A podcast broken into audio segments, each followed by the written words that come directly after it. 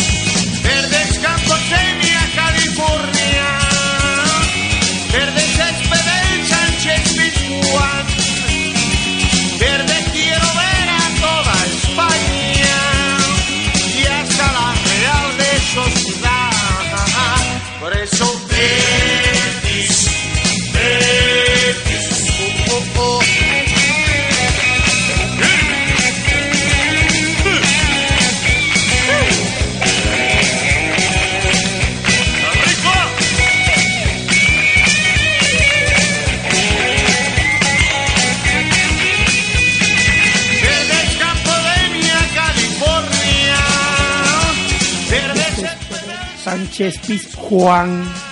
¿Cómo se nota que Álvaro Ochoa está en Estamos contigo? Y que eso del cante no, no le duele, no le duele, no le duele cantar. Que le gusta dar cante. Hablamos, hablamos ahora del Betis, un Betis que, que perdió con mucho honor en casa ante, ante el líder, ante el Fútbol Club Barcelona, en un partido que a mí personalmente me recordó mucho a, a una película mm, con estalones, eh, vamos a escuchar un poco la banda sonora de, de esa película.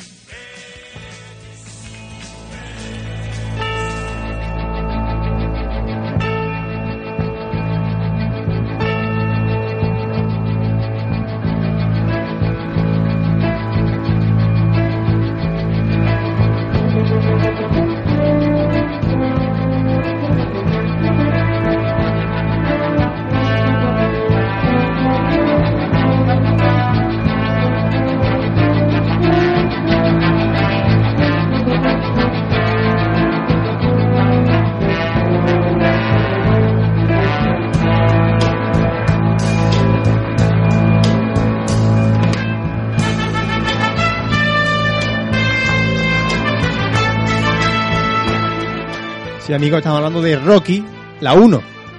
No la, La buena, dos, la buena. la buena. Rocky la buena. Ustedes recordarán los que hayan visto Rocky. Si no, voy a voy aquí a destapar el argumento, pero es que el que no haya visto Rocky a estas alturas, la verdad es que no. A estas alturas lo dices porque estamos en una ter- tercera planta. Estamos en un tercero, efectivamente.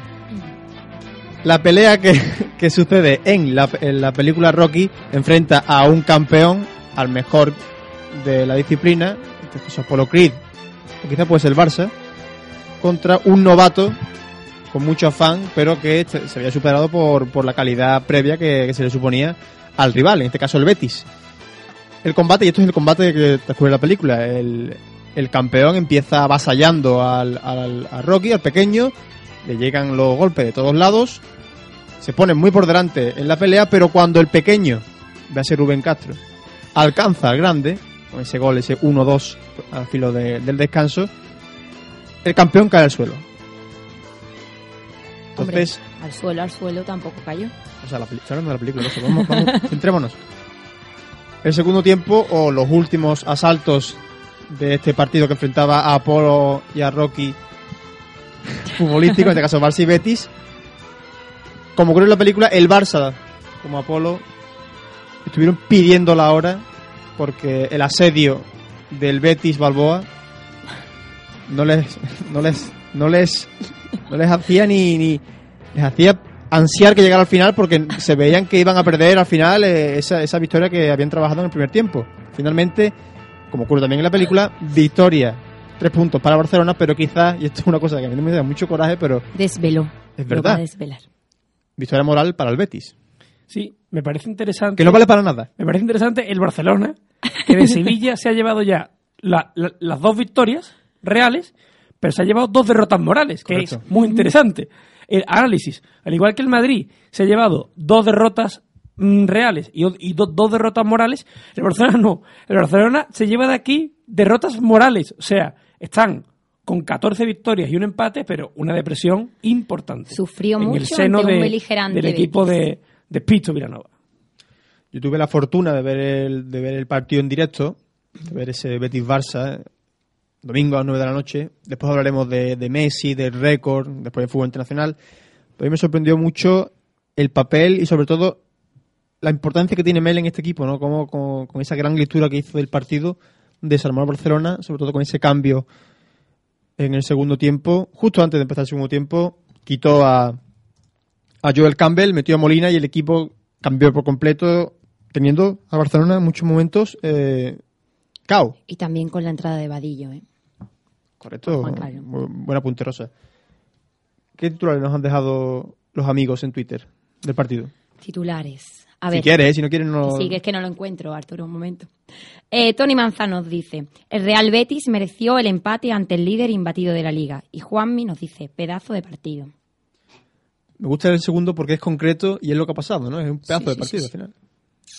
Gran partido el, el Barcelona. ¿Lo da- viste? Sé sincero, Chua, porque aquí estamos para ser sinceros. Ya gran, ya. No, no, no lo he visto. Entonces, Pero me- ¿por qué pero- dices pero- gran partido? Pero al fin y al cabo eso es el periodismo, ¿no? El, el periodismo es hablar... Me parece un gran partido, no, no, pero me no parece un gran partido, incluso antes de jugar. Si jugara mañana sería un gran partido. Mm. Porque el Barcelona, donde juegue el Barcelona, yo creo que, que hay, que hay ya un gran partido. En este caso, jugaba contra el Betis, que el Betis en casa, bueno, pues juega al ataque, juega- tiene un, un equipo, bueno, pues guerrero y, y yo creo que es un gran partido. En este caso, Betis-Barça, Balboa-Apolo, como tú has dicho. Yo el partido no lo he visto, pero si soy, si soy sincero, me he leído más de siete crónicas del partido, he visto los goles 10 o 12 veces, he visto las ocasiones, he visto el paradón de Adrián, he visto el taconazo de Andrés Iniesta, en este momento estoy viendo a Perkis en una foto de archivo, Que no jugó. en una foto de archivo, estoy viendo a celebrar a Messi abriendo los brazos como Ronaldo y por eso os doy la palabra a vosotros que sí visteis el partido. Rosa. Pues nada, que la verdad que yo creo que nos miró un tuerto porque tres palos. Es cierto. Tres, Tres palos, palos. dio el Betis por dos del Del Fútbol Club. Barcelona, pero ambos fueron en la misma jugada. Al igual que en un combate de boxeo hubo muchos palos, ¿no? Y lo único negativo fue la lesión de Fábregas. Bueno, sí, pero nosotros, en cuanto a lo que el Betis Ya, respecta, ya. tampoco, ¿verdad? Rosa? Bueno, pero es importante Es saber mal- es que Fábregas es Mala Fábregas. Muy mala suerte, sí, sí, muy mala suerte de- del Betis con esos tres palos. ¿Qué hubiera pasado? Yo creo que el partido fuera hicieron trabajar a Valdés también, entre Beñat, Molina, Pozuelo, Vadillo, hubiera sido cuál hubiera sido el resultado empate, victoria. empate.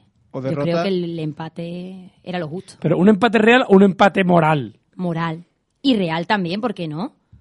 Bueno, vamos a dejarlo Porque aquí la porque superioridad del Barcelona está claro. Pero la actitud que nosotros tuvimos durante todo el partido, más la quisieran otros. correcto. Tenemos a, tenemos en el teléfono a uno de los amigos de betisimo.net, en este caso Miguel Verdugo. Miguel, muy buenas. Hola, buenas tardes, ¿qué tal? Miguel, lo estamos comentando aquí. El Barça de los récords, el Barça donde juega quizá uno, el mejor jugador del mundo y quizá uno de los mejores de la historia, acabó pidiendo la hora en Villamarín. Eh, sí, la verdad que el Barça no, no lo pasó nada bien. La verdad que el Betis realizó un partido formidable. Y bueno, en general que fue un partido que cualquier espectador del fútbol pudo, pudo disfrutar. Dos equipos lanzados al ataque, dos equipos con muy buen fútbol. Y la verdad que, que gozamos mucho. Los que tuvimos la oportunidad de ver el partido, la verdad que, que gozamos mucho a pesar de que, que el Betis cayera con la cabeza alta. Próximo partido el jueves ante Las Palmas en esa ida de, de octavos de final. Veremos como, como dijo Pedro Mel en el ruedo de prensa ante el Madrid al Curro Betis, que es capaz de plantarle cara al Barcelona y luego pinchar ante equipos de menor nivel. Sí, la verdad que el Betis es muy dado a esto. y Las Palmas está totalmente capacitada para, la sorpresa. La verdad que es un equipo que está en segunda división, pero está practicando un muy buen fútbol y, y tiene jugadores para, para dar un susto al Betis y el Betis no sale con, con un nivel de intensidad adecuado para, para afrontar una eliminatoria de cuarto de final. Juegan en Las Palmas viejos conocidos de Primera División, Miguel, como por ejemplo viene seguido del Español, o, o Portillo, ¿no? El que, fue, el que jugara en equipos como Nastic o Real Madrid. Sí, la verdad, el Portillo está- está- tiene menos minutos y Tiaví la verdad que está destacando muchísimo. Jugador con muchísima potencia, que, que le falta algo de gol, pero un jugador que exige muchísimo a los defensas.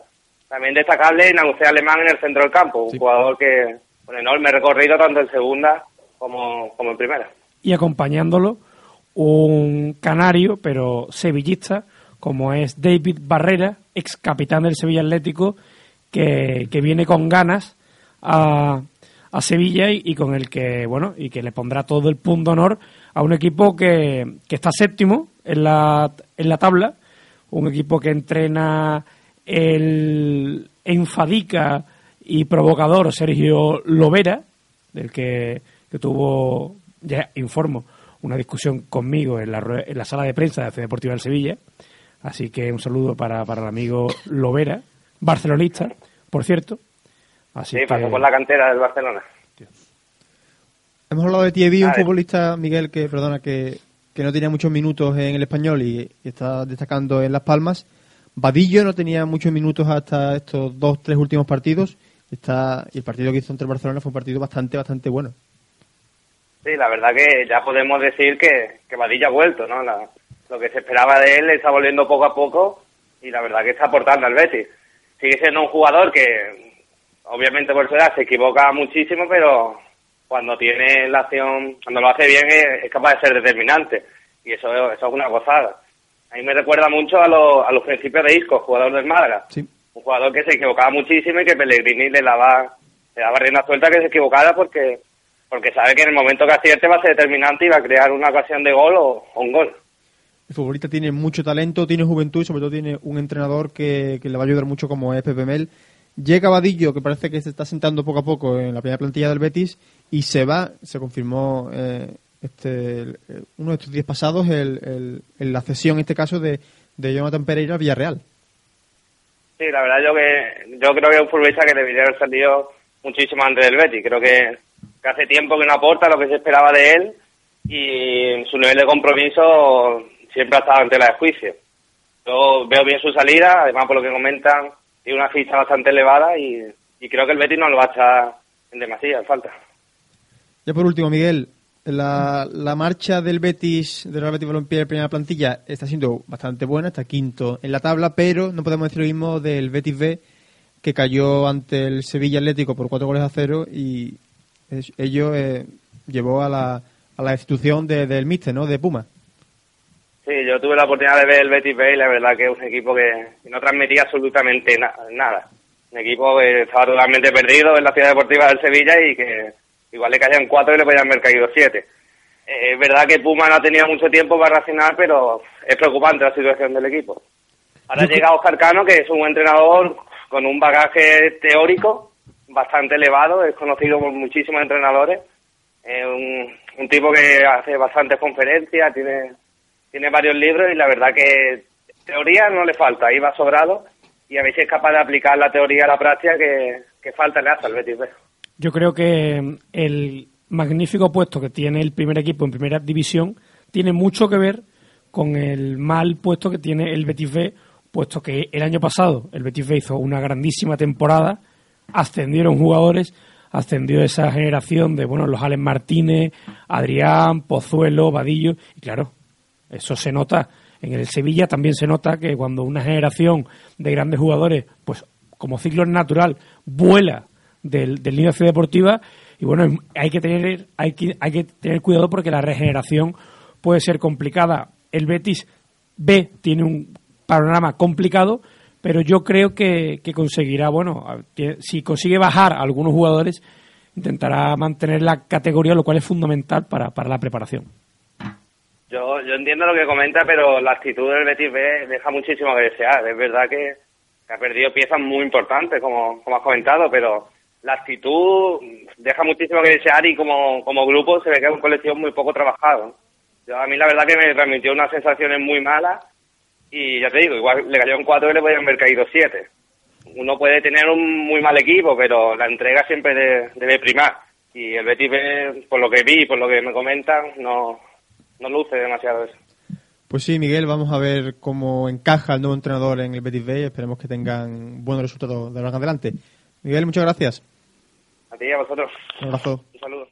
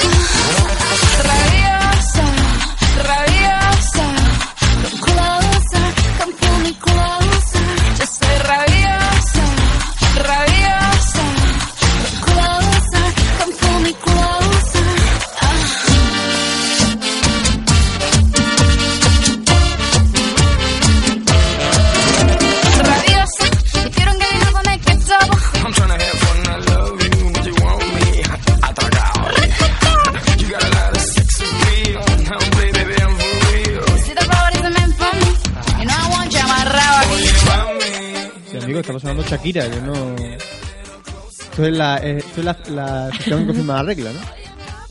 Y Pitbull, ¿no? Pitbull es... Rosa, ¿tú qué sabes del tema? Yo no sé de este tema. Un Arturo. dúo- Ah, no, no sabes, estaba bailando. hace Un dúo Eh, no. dinámico. No, porque Rosa, Rosa, R de Rosa, R de rabiosa. En este caso. ¡Wow! ¿Y tú de qué tienes? Yo lo que tengo, yo tengo de todo. Tú Que tienes es de lo que todo. tengo, que tengo de todo. Yo aquí la. Yo me voy a callar ya aquí hoy. Yo solo recuerdo que en el contrato que habéis firmado es un contra- hay, un, hay una cláusula de, de no... No agresión. Efectivamente.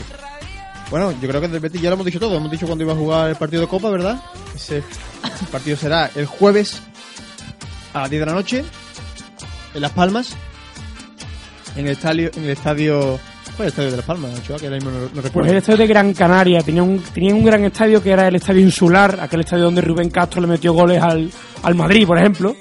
Pero se fueron a un estadio muy frío, un estadio con pistas de atletismo, un estadio que a mí no me gusta nada y que a nuestro gran oyente Yago tampoco le, le agrada. Y bueno, jugarán allí en un estadio frío que no le conviene nada al equipo canario y que allí será la ida de este partido de octavos de final. Ya está aquí la copa. Ha dicho Adrián, atentos, ha dicho Adrián, el, el portero del Betis, que la Copa del Rey es el camino más corto hacia un título. Ah, y es cierto. y es cierto. rigurosamente y es cierto. totalmente aplicable al Sevilla también. Y vamos a pasar y vamos a pasar a la publicidad, pero Rosa me ha hecho una mirada de odio absoluto. Porque Que no. que yo no te odio, Arturo. De animadversión. Me ha dicho, oye, que he hecho una encuesta con, mucho, no. con mucha profesionalidad y quiero que la ponga. Y digo, vamos a ponerla. ¿Cuál A ha sido ver. el tema? El Betis, que si hemos dado una buena imagen en el Villamarín, El Hablas del Betty, ¿no? Como... efectivamente. Venga, pues vamos a escucharla. Bueno, el Betis dio buena imagen en líneas generales, unos 60 minutos de partido, porque en los 30 primeros se dejó llevar por el Barça, que el Barça jugaba muy bien y, y no presionó apenas. Y menos mal que llegó el gol de Rubén Castro, que ahí levantó un poquito el equipo, a la afición, empezó a presionar, intentó quitarle la pelota al Barcelona en la segunda parte. De hecho, se la quitó y a veces, eh, prácticamente la segunda parte, la, posesión era del Betis porque fue a presionarla arriba, no esperó al Barça, que como esperes al Barça, te toca, te toca por todos lados y al final te pasa lo que hizo con Messi. Y ya después puedo, se puede considerar que tuvo mala suerte el Betis. También es verdad que el Barcelona tuvo dos palos, el Betis tuvo tres, pero yo creo que hubiera sido justo un empate. Estaban las palabras de- del oyente, te toca, te toca y al final pasa lo que pasa. ¿no? Claro. Que les gusta tocar. Tenemos aquí este primer bloque de fútbol. Nos vamos unos minutitos a publicidad y volvemos enseguida.